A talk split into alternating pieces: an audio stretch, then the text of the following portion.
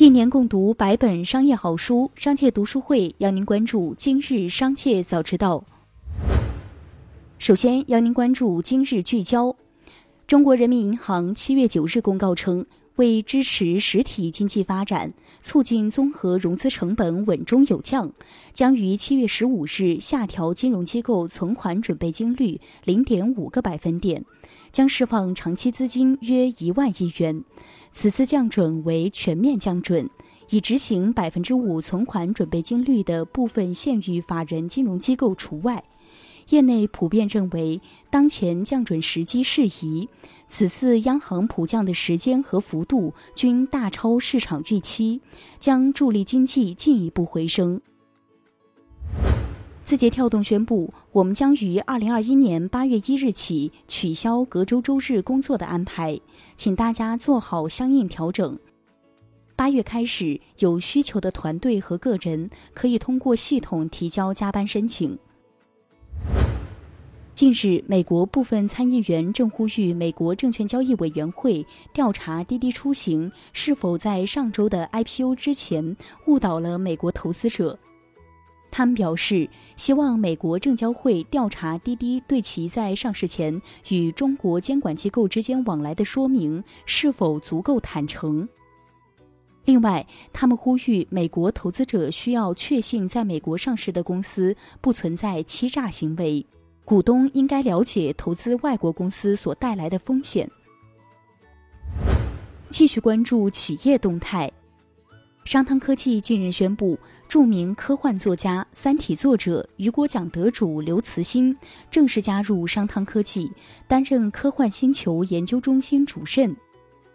公开资料显示，刘慈欣二零一五年凭借《三体》获第七十三届世界科幻大会颁发的雨果奖最佳长篇小说奖，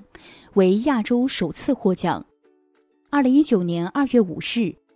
刘慈欣作品改编电影《流浪地球》和《疯狂的外星人》上映，八月获二零一九福布斯中国一百名人榜荣誉。上海迪士尼度假区公布了上海迪士尼乐园票务调整方案。自二零二二年一月九日起，常规日门票由三百九十九元调至四百三十五元，特别常规日门票由四百九十九元调至五百四十五元，高峰日门票由五百九十九元调至六百五十九元，特别高峰日门票由六百九十九元调至七百六十九元。汽车之星获悉，小米已经在近期收购了自动驾驶技术公司深动科技。深动科技最多将有二十余人的团队加入小米，这将帮助小米初步补齐自动驾驶技术各个模块的负责人阵容。此举或将奠定小米汽车自动驾驶技术研发的基础。监管的收紧让近期已成功赴美上市的公司以及递交了招股书等待赴美上市的公司面临更多不确定性。据英国金融时报报道，健身应用 Keep 和播客平台喜马拉雅均已于最近几周取消赴美 IPO 计划。另外，据路透社报道，林克科技搁置美国 IPO 计划。业界认为，双方对于取消赴美 IPO 计划的原因，则是之前滴滴的前车之鉴。近日，统一商贸昆山有限公司因违法有奖销售行为被罚款六万元。应用手机微信扫描鲜橙多瓶盖内的二维码获得应援值与实际不符，抽奖无法计算出相应的中奖概率。股东信息显示，该公司由统一企业中国投资有限公司全资持股。值得一提的是，此前该公司也曾因类似事由被罚款五万元。七月九日晚间，恒瑞医药公告，公司董事长、总经理周云曙因身体原因申请辞去公司董事长、总经理等职务，辞职报告自送达公司董事会之日起生效。周云曙辞职不会影响公司董事会及公司的正常运作。近日，万洲国际董事长万隆长子万鸿建因不当攻击公司财务被罢免董事。多名双汇前员工说，双汇高层变动向来频繁，像走马灯一样。万隆管理公司和员工的手段强硬，高管被罢免职务，甚至陡降到车间工人也不少见。万隆八十多岁还没退休，肯定是接班人出了问题，不少高管貌合神离。昔日私募一哥徐翔七月九日刑满出狱。二零一七年，徐翔因操纵证券市场罪被判五年六个月。而在法院追缴违法所得后，徐翔家庭剩余约一百二十亿财产待处理。此外，徐翔本人尚有一百一十亿罚金待缴纳。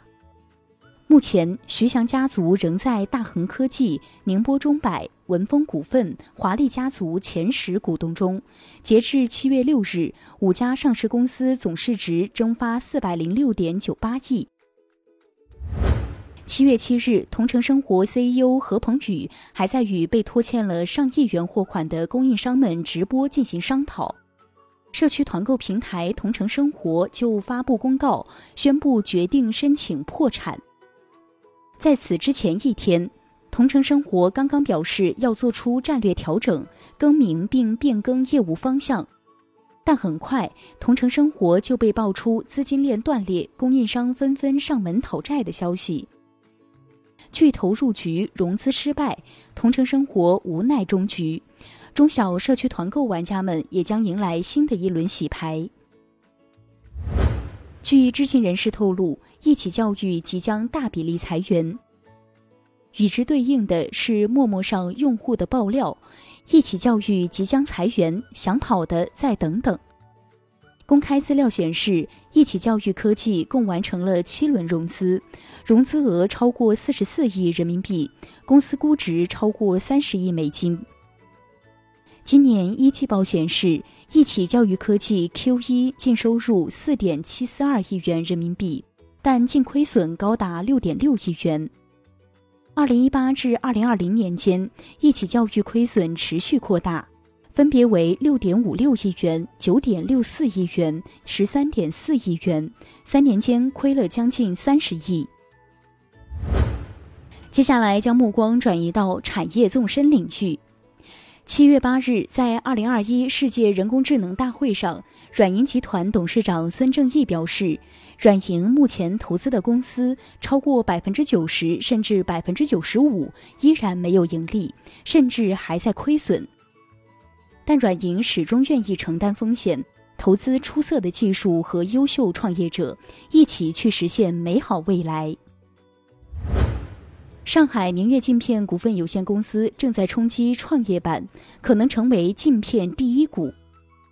企查查显示，该公司成立于二零零二年九月，经营范围包括数码相机镜头、光纤镀膜、光学镜片、光学器材的生产等。此外，据其招股书显示，该公司镜片二零一八年、二零一九年、二零二零年线下电商自营镜片毛利率均超九成。以上就是今天的全部内容，感谢收听，我们下期再见。